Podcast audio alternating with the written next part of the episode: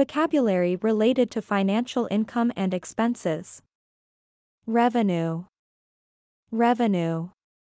Our company's revenue has doubled since the launch of the new product line.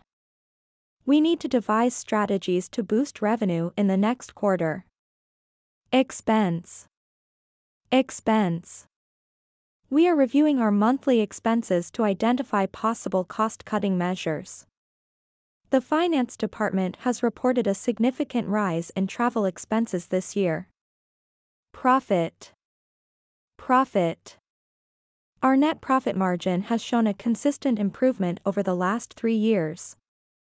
The primary goal of the business is to maximize profit while maintaining quality. Overhead. Overhead. We need to reduce our overhead to remain competitive in the market.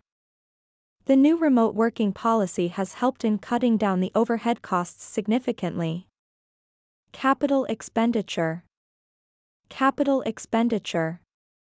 The board has approved a capital expenditure of $2 million for the new manufacturing plant.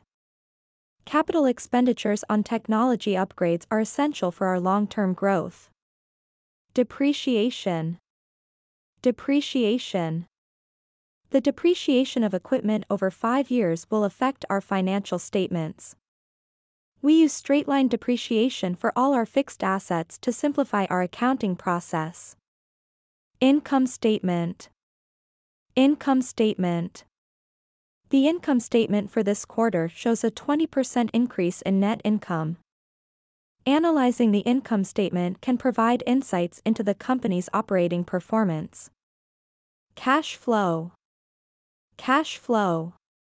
Positive cash flow is crucial for the company to meet its short-term liabilities.